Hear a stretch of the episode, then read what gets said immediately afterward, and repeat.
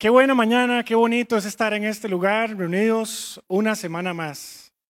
Yo espero que al igual que, que yo, usted haya sentido la presencia de Dios en este lugar y que usted pueda disponer su corazón, su mente, su tierra. Dice la palabra de Dios que cuando hay una palabra que va a ser impartida es como una semilla en una tierra.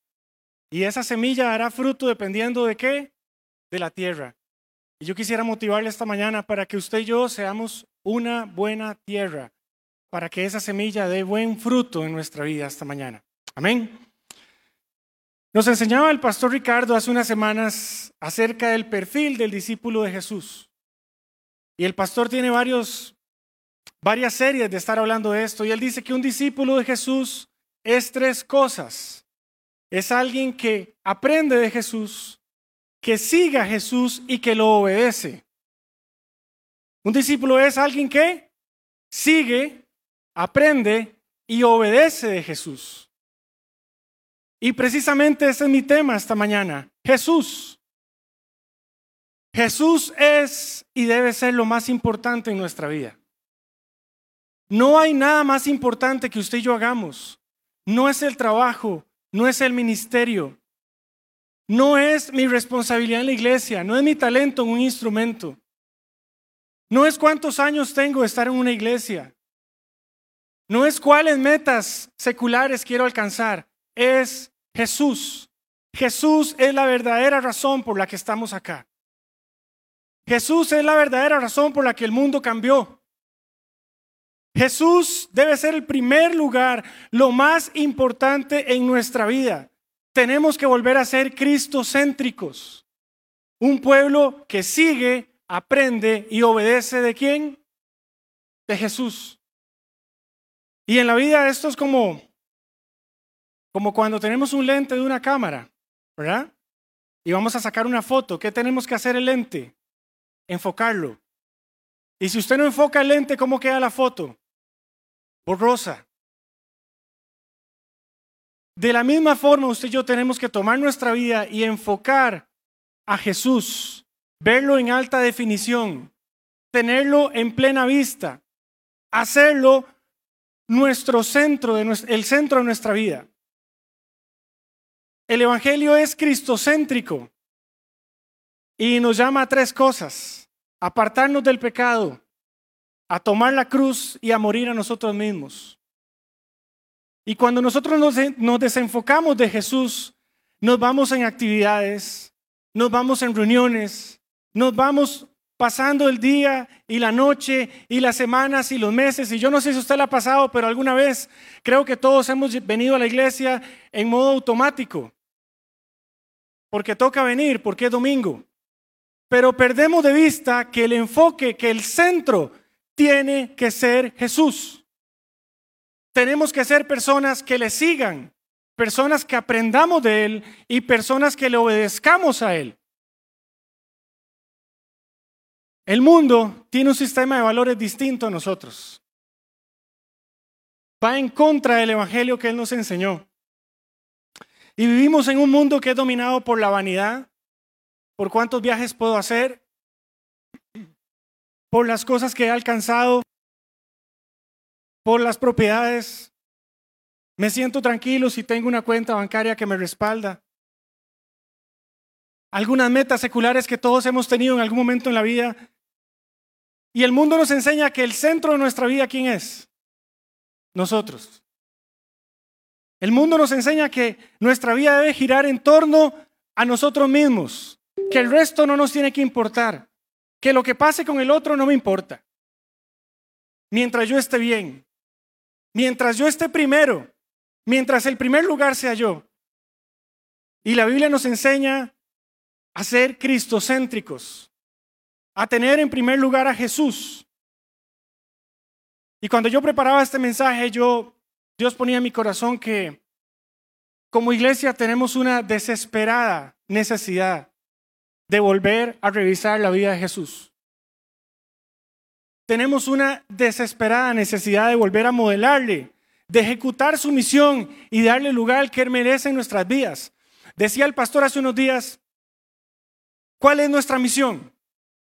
¿Qué es lo que a Jesús le importa? las almas, las almas perdidas. Esa es nuestra misión y debería ser algo natural en nuestra vida.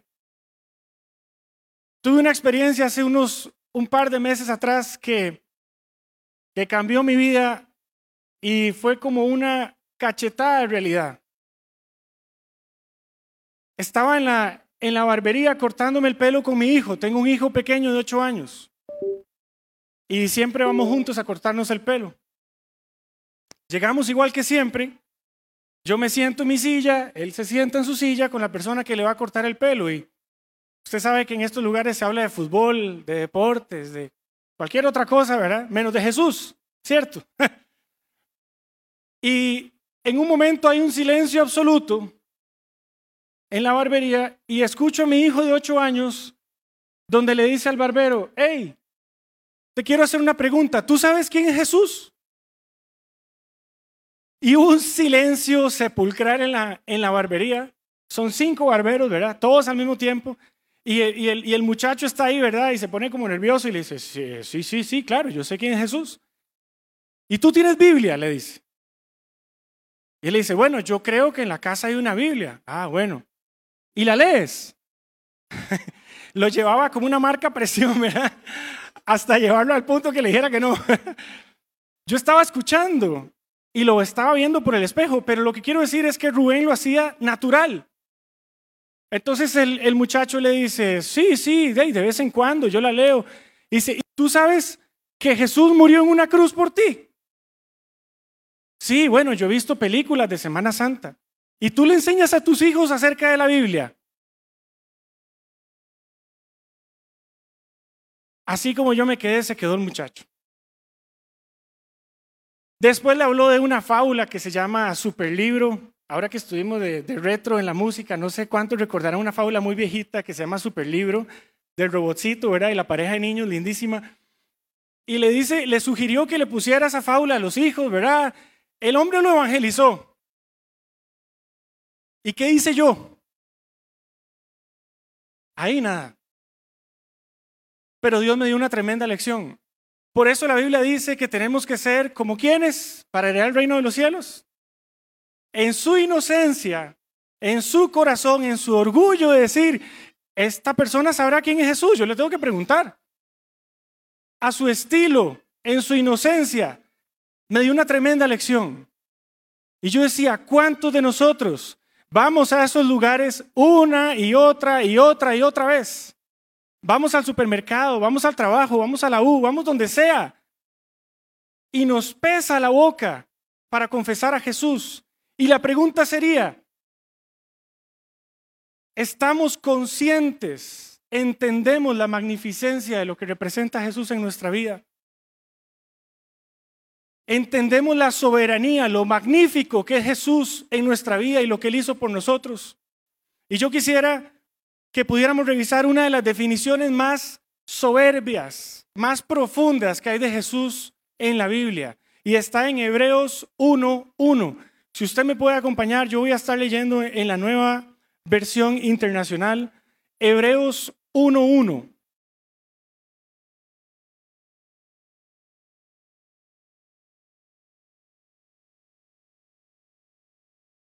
No se sabe quién es con certeza el autor de Hebreos.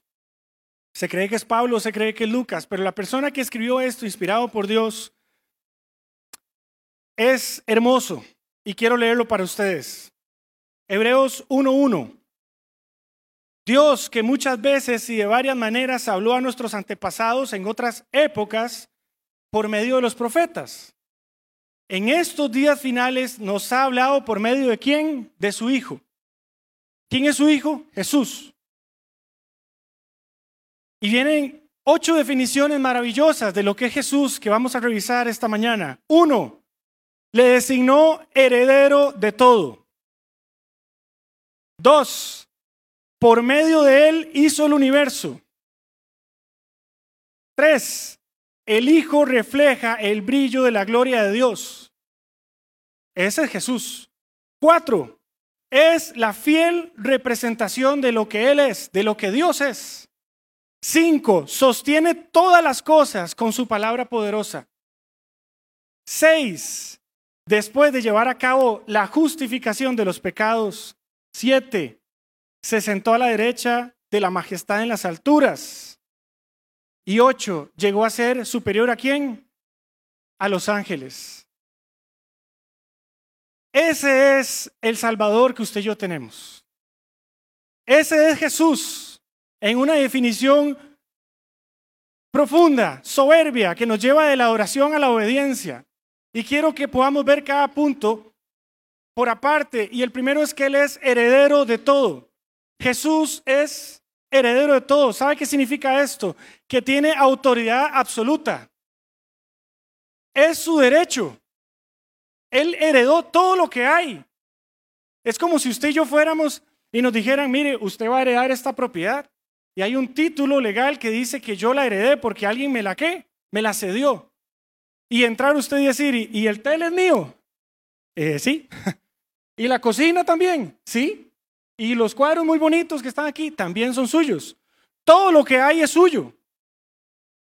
Dios hizo heredero a Jesús de todo.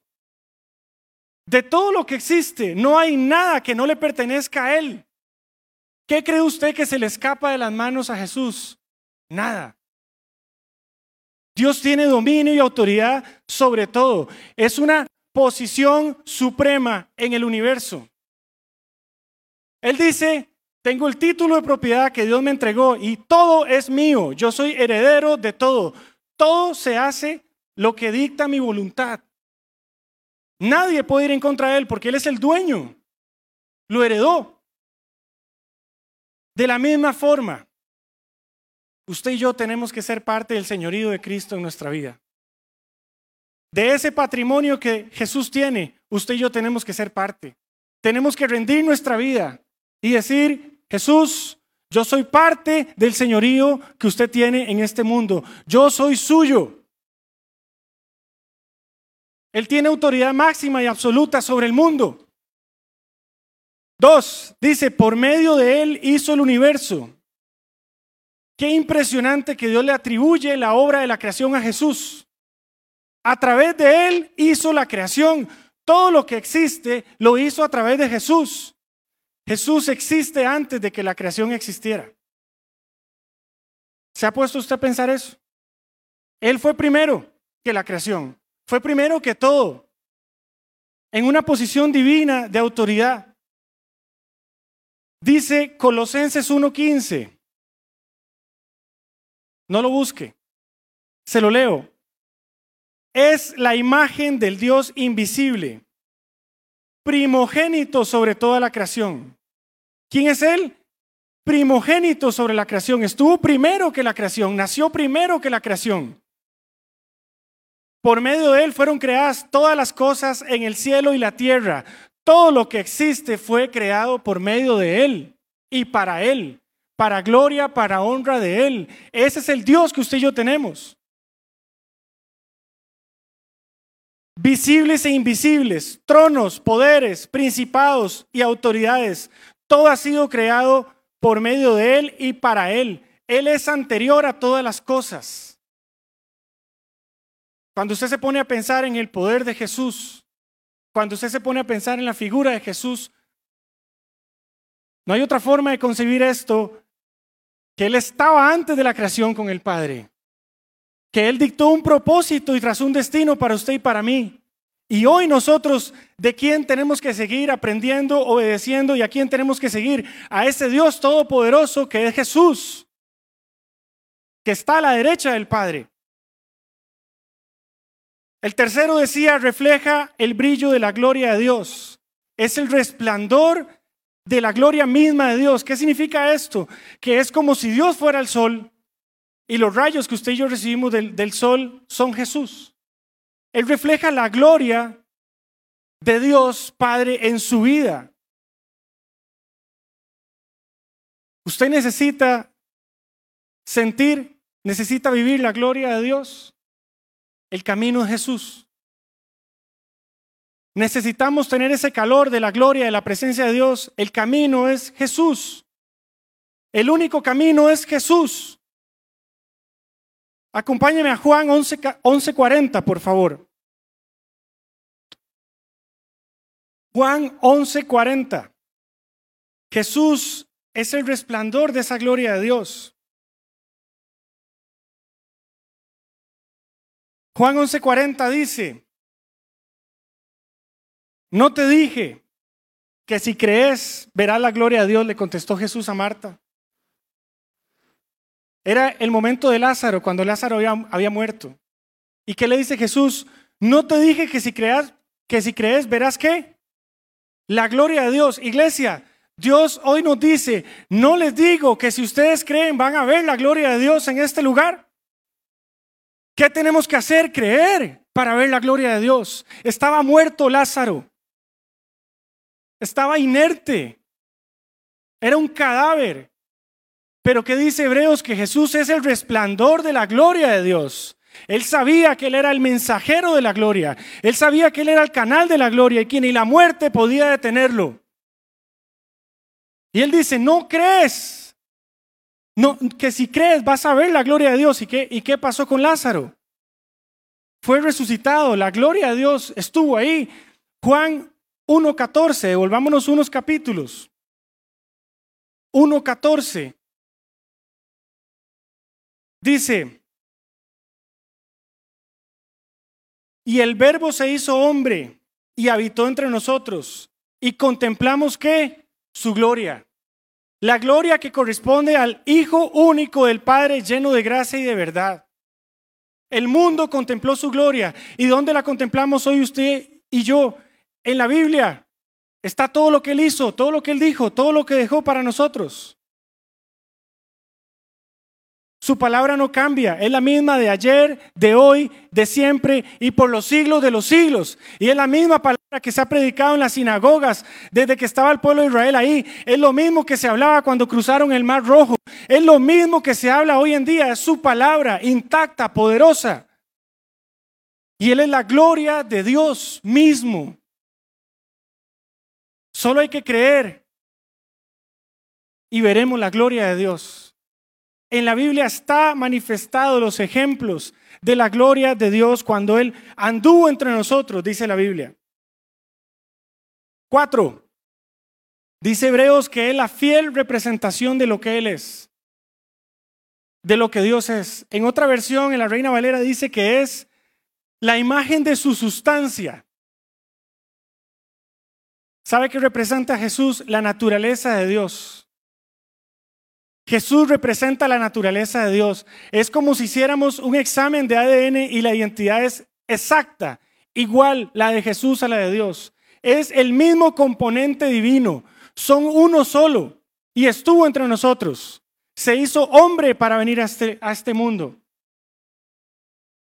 Cuando vemos a Jesús, vemos al Padre. Cuando entendemos quién es Jesús, tenemos el camino para el Padre.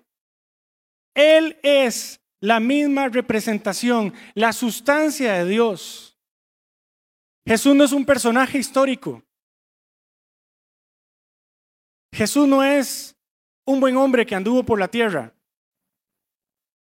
Jesús es la misma sustancia de Dios hecha hombre en este mundo. Era el mismo Dios hecho un ser humano para que usted y yo tuviéramos salvación la misma sustancia, el mismo componente, la misma identidad. Seguimos en Juan, Juan 14, 9. Juan 14, 9.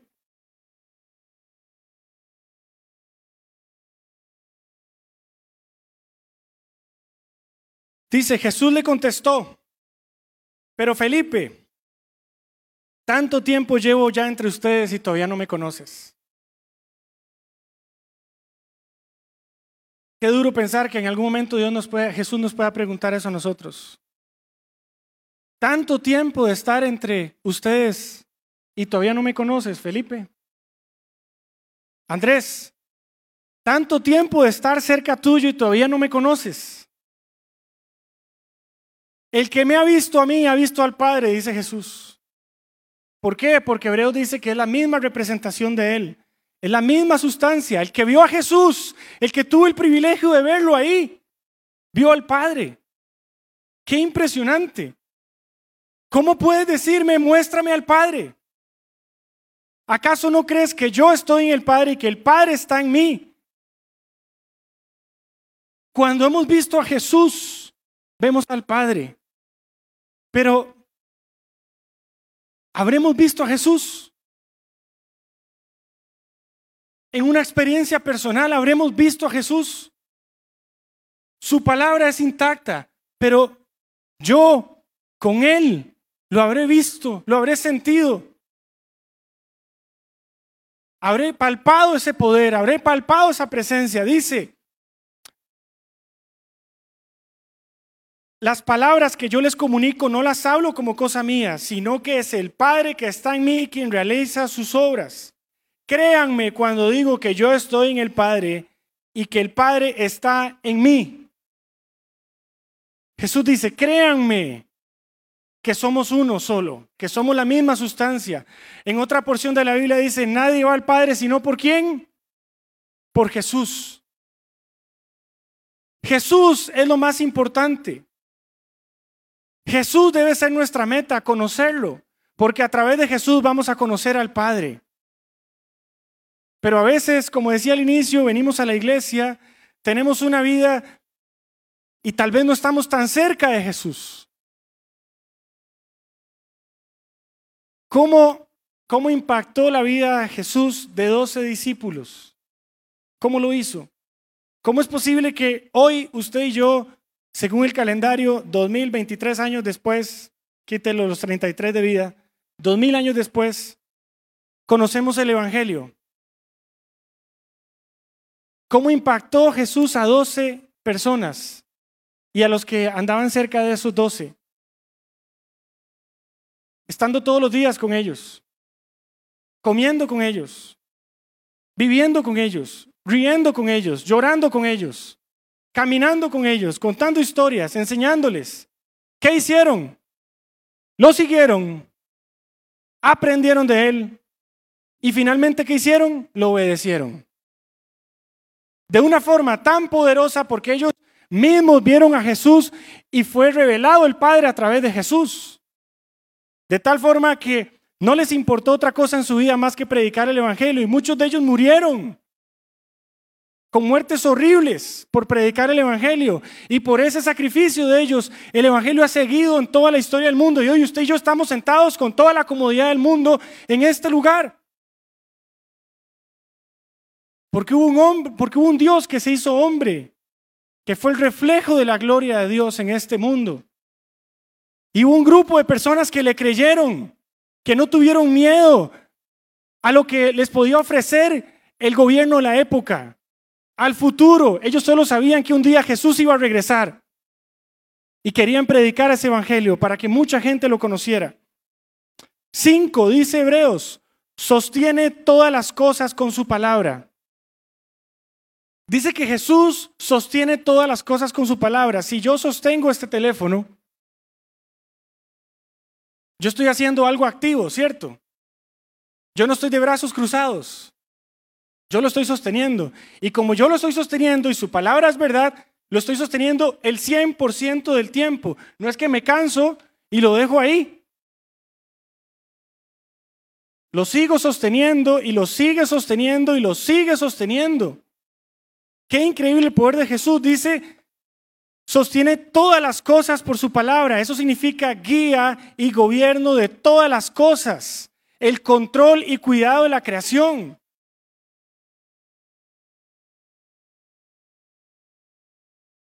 Todas las cosas se sostienen por la palabra de Jesús. Su vida, ¿por qué se sostiene? Por Jesús. Lo damos por sentado, pero ¿por qué nos levantamos hoy? Por la misericordia de Jesús. No lo dé por sentado. Porque usted y yo estamos aquí y nuestro corazón sigue palpitando? Nuestros pulmones siguen funcionando. Todos nuestros sistemas, como un reloj, están funcionando para que usted y yo tengamos vida. Por Jesús, porque Él sostiene todas las cosas con su palabra, con su aliento. Dice Mateo 28, 18, se me ha dado toda autoridad en el cielo y en la tierra. Jesús tiene toda autoridad en el cielo y en la tierra. ¿Qué necesita que Jesús sostenga en su vida? Una posible enfermedad, un divorcio, un fracaso, una pérdida de trabajo. Todo está en orden en la palabra de Dios. Y dice, amado, yo deseo que tú seas prosperado, así como prospera tu qué? Tu alma. Porque Él tiene planes de bien y de paz. ¿Para quién? Para sus hijos. Porque Él va delante de nosotros como qué? Como poderoso gigante, tranquilos. Jesús dice, tranquilos, yo voy al frente. Toda autoridad le fue dada a Jesús en el cielo y en la tierra y sostiene activamente todas las cosas con su palabra. Punto 6 dice, llevó a cabo la purificación de los pecados. ¿Sabe de qué nos habla esto? De la obra redentora que él hizo en la cruz. Y quiero detenerme aquí un momento. No tomemos en menos, no tomemos en poco el sacrificio que Jesús hizo en la cruz. Su sacrificio fue suficiente, fue una única vez. Usted recordará que en el Antiguo Testamento los sacerdotes constantemente estaban haciendo sacrificios, ¿cierto? Iban y traían un cordero y hacían el sacrificio. Iban y traían otro cordero una vez al año y hacían el sacrificio. Porque no era suficiente. Pero Jesús hizo el sacrificio una vez, una, y fue suficiente.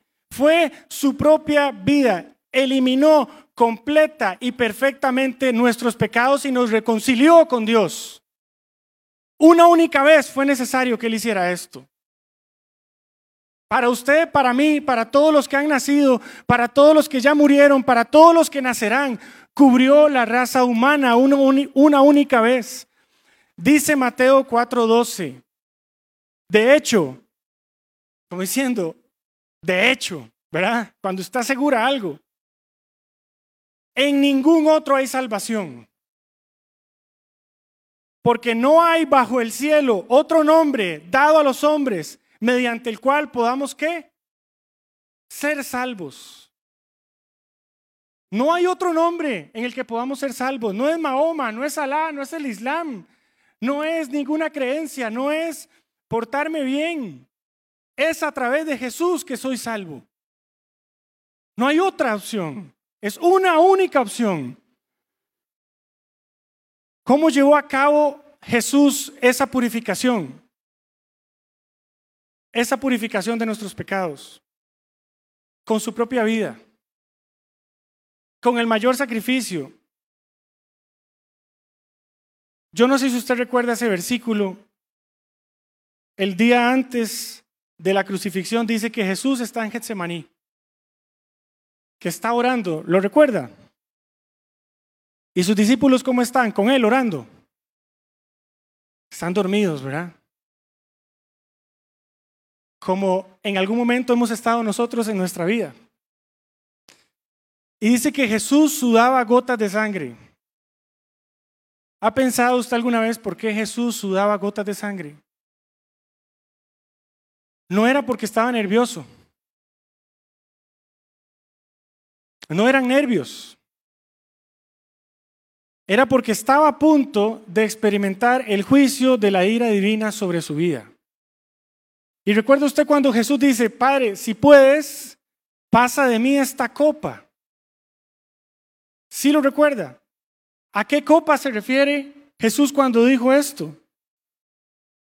Toda la santa ira de Dios hacia el pecado y los, y los pecadores acumulada desde el inicio de la historia estaba a punto de ser derramada sobre él.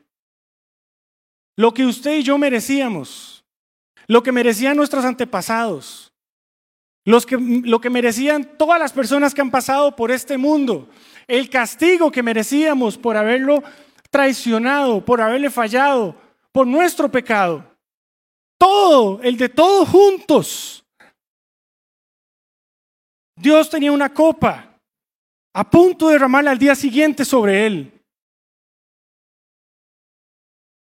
Todos, todos somos pecadores.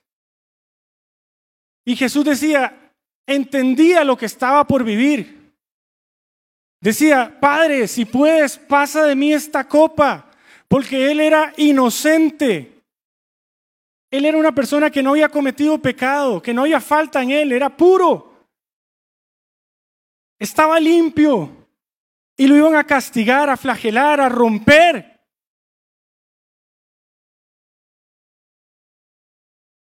Por usted y por mí.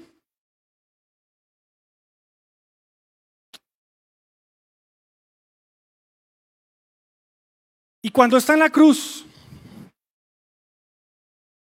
sus últimas palabras, sus penúltimas palabras realmente fueron, ¿por qué me has abandonado? Dios, ¿por qué me has abandonado? ¿Sabe qué sintió Jesús?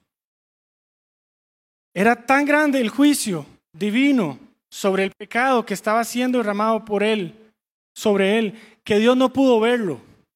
Dios no resistió verlo. Tuvo que volver su cara para no verlo. Y Jesús le dice, ¿por qué me has abandonado? Imagínese los que somos papás, que usted tenga un hijo, una hija inocente y que haya un malhechor, que haya un grupo de, de, asesinos que merezca el peor castigo.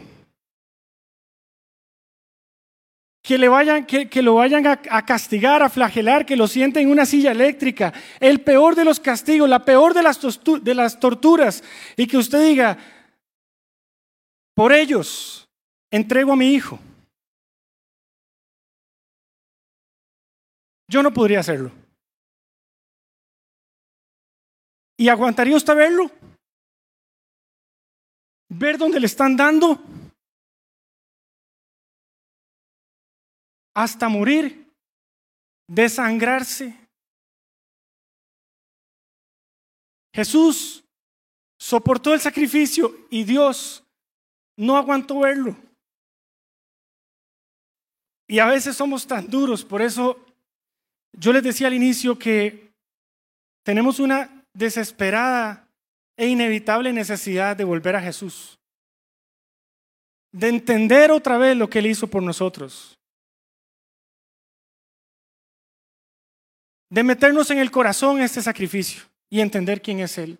Y dice que sus últimas palabras en la cruz fueron, consumado es. ¿Y sabe qué significa consumado es? Sacrificio listo. Listo, misión cumplida. Lo hice, lo hice por amor a ti. Lo hice por amor a todos, porque estaba a la par en esa cruz, que era un ladrón, y le dijo, hoy estarás conmigo en el paraíso si tan solo crees. Lo hizo, misión cumplida. Y el, otro punto que viene del versículo hebreo dice, está sentado a la derecha de Dios.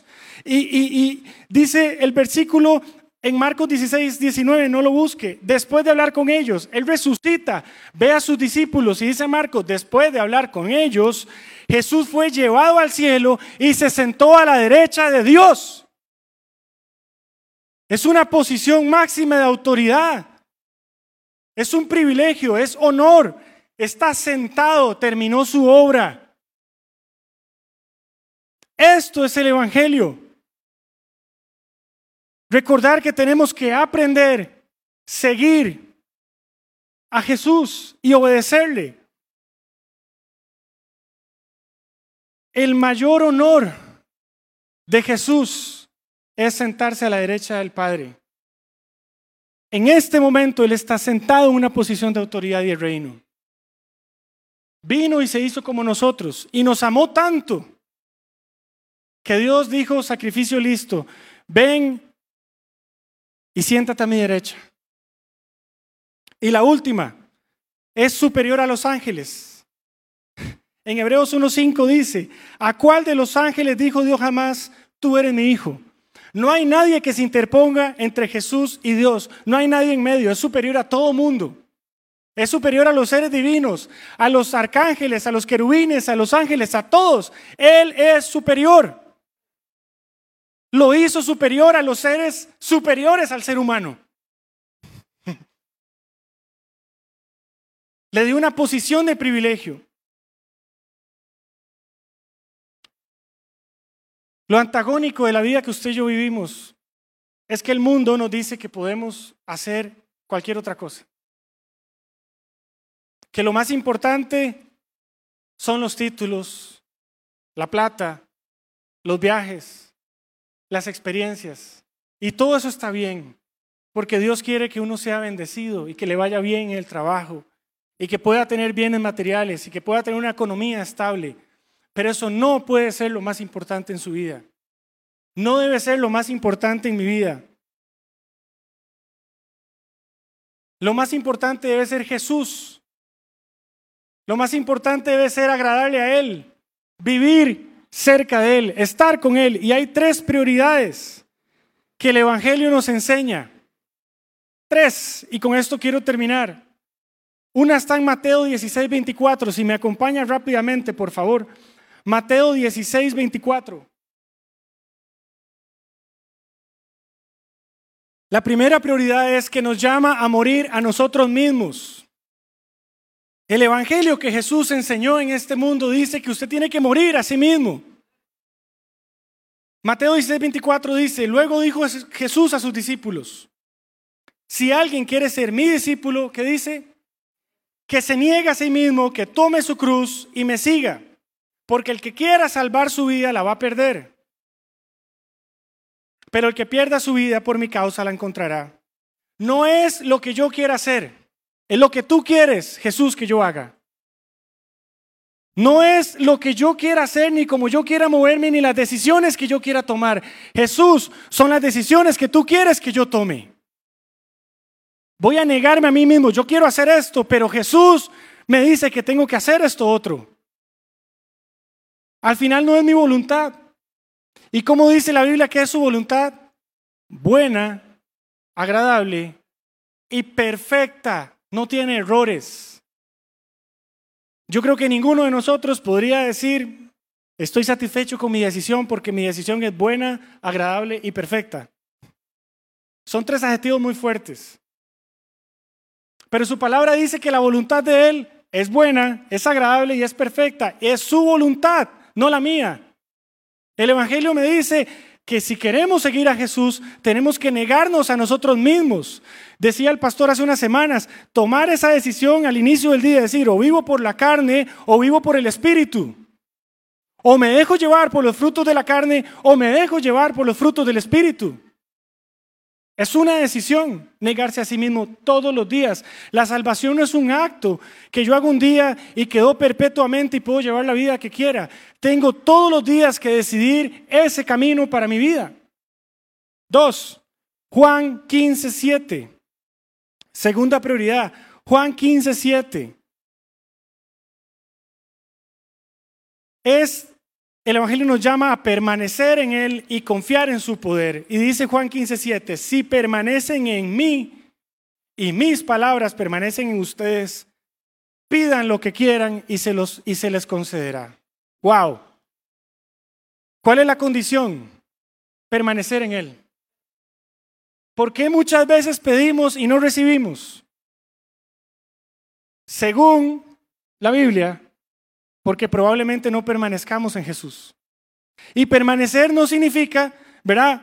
Que yo llegué y estuve un ratito, dos días, y me fui. Eso es visitar. Correcto. Eso no es permanecer. Pero si yo voy a un lugar y yo me quedo, yo permanezco en ese lugar y de ese lugar no me muevo porque no es un lugar de visita regular para mí. Es un lugar que me da una cobertura para pedir lo que yo quiera y Dios en su voluntad me lo va a dar, porque estoy permaneciendo en, Él. Dice, y mis palabras permanecen en ustedes, las enseñanzas, los mandamientos, los estatutos, eso tiene que permanecer en usted cuando vamos a tomar una decisión. ¿Qué dice Jesús que tengo que hacer? No tengo que ir por ahí. Voy por el camino que Él dice. Esa palabra permanece en mi corazón, permanece en mis actitudes, en mi boca, en mi testimonio, en mis decisiones. Tengo presente su palabra. Tercer punto. Juan 15, 5, 15, perdón. Juan 5, 15. El Evangelio nos llama a aceptar nuestra completa incapacidad para lograr cualquier cosa separado de Él. Yo soy la vid y ustedes son las ramas, dice Juan 5:15. El que permanece en mí como yo en Él, dará mucho fruto. Y dice, separados de mí, ¿qué? ¿Cuánto podemos hacer separados de Él? Nada.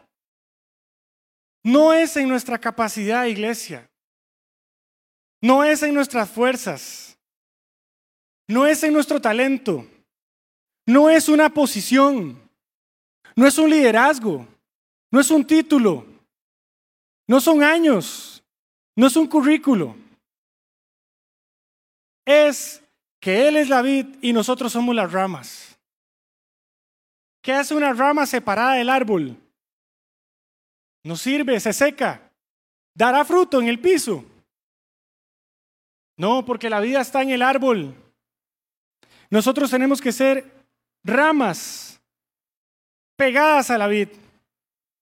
Y vamos a dar mucho fruto. Y la palabra nos promete, si estamos pegados, entonces todo lo vamos a poder hacer. Porque nos dice que si estamos separados, nada vamos a poder hacer. Debemos reconocer nuestra incapacidad de poder hacer algo si estamos separados de Jesús.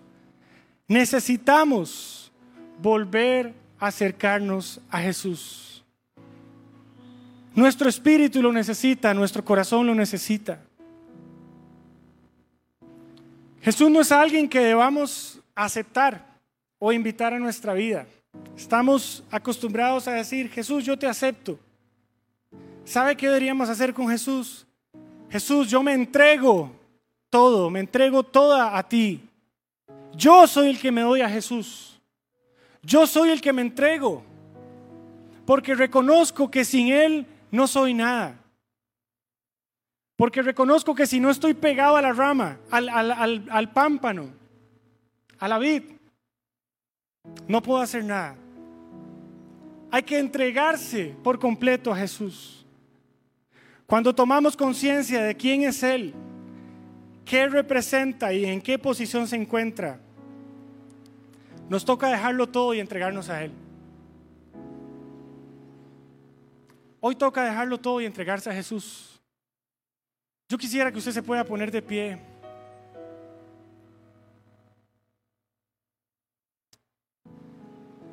Que pueda cerrar sus ojos.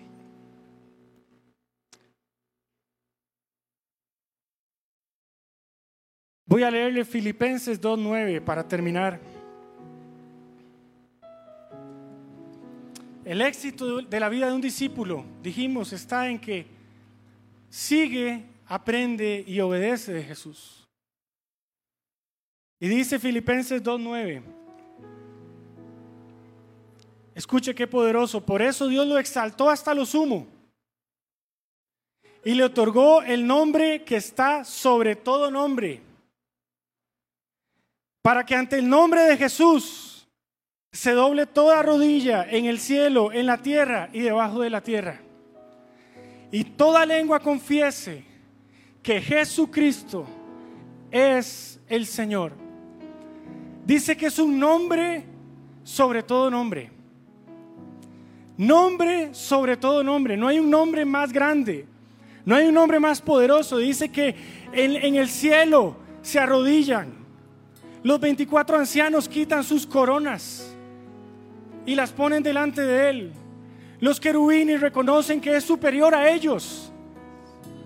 En la tierra nosotros nos, nos humillamos ante Él porque reconocemos que Él es superior a nosotros. Y dice, debajo de la tierra, el infierno, los demonios, las potestades del mal saben reconocer autoridad y huyen cuando el nombre de Jesús está presente en un lugar. La Biblia dice en el cielo, en la tierra y debajo de la tierra. No hay nadie que pueda dominar, que pueda resistirse a ese nombre. El nombre que es sobre todo nombre.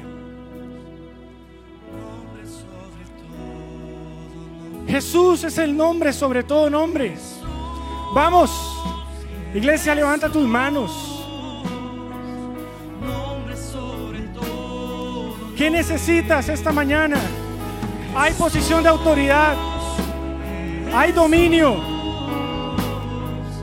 Hay bendición. Hay poder. Él venció la muerte. Él venció el pecado. Él nos ama, que dio su propia vida por nosotros. No hay nada más poderoso, no hay nadie más poderoso. Jesús, Jesús, vamos, repítalo. Nombre sobre todo nombre. Nombre sobre todo nombre. Jesús, Jesús, Jesús. El infierno tiembla ante el nombre de Jesús. No hay problema, no hay yugo, no hay enfermedad, no hay nada que pueda resistirse al nombre de Jesús. Nombre sobre todo nombre. Jesús, Jesús, Jesús, Jesús. Él es el heredero de todo. Él está sentado a la derecha del Padre. Por medio de Él se hizo la creación. Es el primogénito de la creación. Refleja el brillo de la gloria de Dios. Es la fiel representación de lo que Dios es. Sostiene todas las cosas con su palabra. Jesús, Jesús.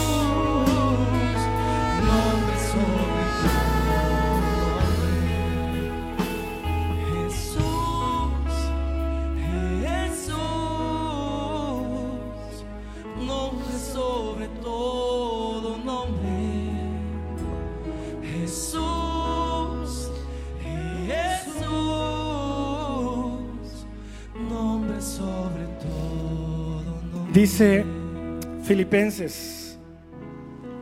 Lo voy a volver a leer. Por eso Dios lo exaltó hasta lo sumo. Ya no hay nada más arriba de lo sumo, donde Dios lo exaltó. Y le otorgó el nombre que está sobre todo nombre, para que ante el nombre de Jesús se doble toda rodilla en el cielo, en la tierra y debajo de la tierra. Dice, toda lengua confiese que Jesucristo es el Señor, para gloria del Padre. Yo quisiera que en esta actitud, con sus ojos cerrados, si usted así lo siente, confiese. Confiese que Jesucristo es el Señor de su vida. Confiéselo. Diga, Jesús, tú eres el Señor de mi vida. Jesús, tú eres el Señor de mi vida. Tú eres el dueño de mi vida. Yo doblo mi rodilla, doblo mi vida delante de ti, porque tú eres el Señor de mi vida. Me entrego a ti, me entrego a ti por completo. Quiero seguirte, quiero obedecerte y quiero aprender de ti.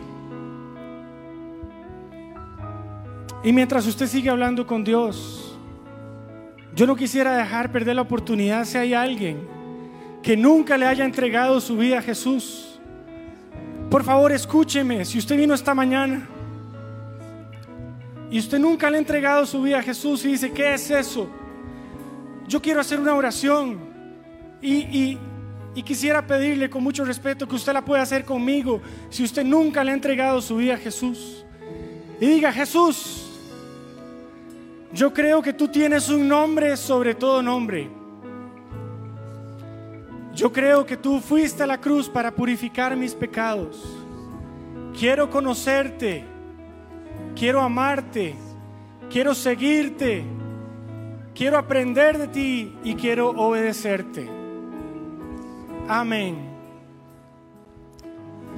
Si hay una persona que haya hecho esta oración conmigo, yo quiero que me levante su mano. Yo quiero orar por si alguna persona hizo esta oración conmigo. Por favor, no tenga temor. Levante su mano. Amén. ¿Hay alguien más? Por favor, levante su mano. Queremos orar por usted. No se pierda esta oportunidad. ¿Hay alguien más que haya hecho esta oración allá atrás? Vengan, por favor, ustedes dos. Quiero orar por ustedes. Venga aquí. Pasen aquí. Si hay alguien más, por favor, pase. Aquí está bien. Queremos orar por ustedes. Espíritu Santo de Dios, si queda alguien más en la silla, queremos orar por ustedes. Iglesia, levante sus manos por ellas. Vamos a bendecirlas, Padre, gracias por la confesión que ellas han hecho esta mañana. Te pido que el fruto de tu salvación, Señor, florezca en sus vidas. Que tú les puedas bendecir. Que tu Espíritu Santo crezca en su corazón, Señor. Y que ellas nunca olviden este día, Padre, de que el milagro de la salvación ha sido hecho en su vida, Padre. En el nombre de Jesús. En el nombre de Jesús. Gracias, Señor.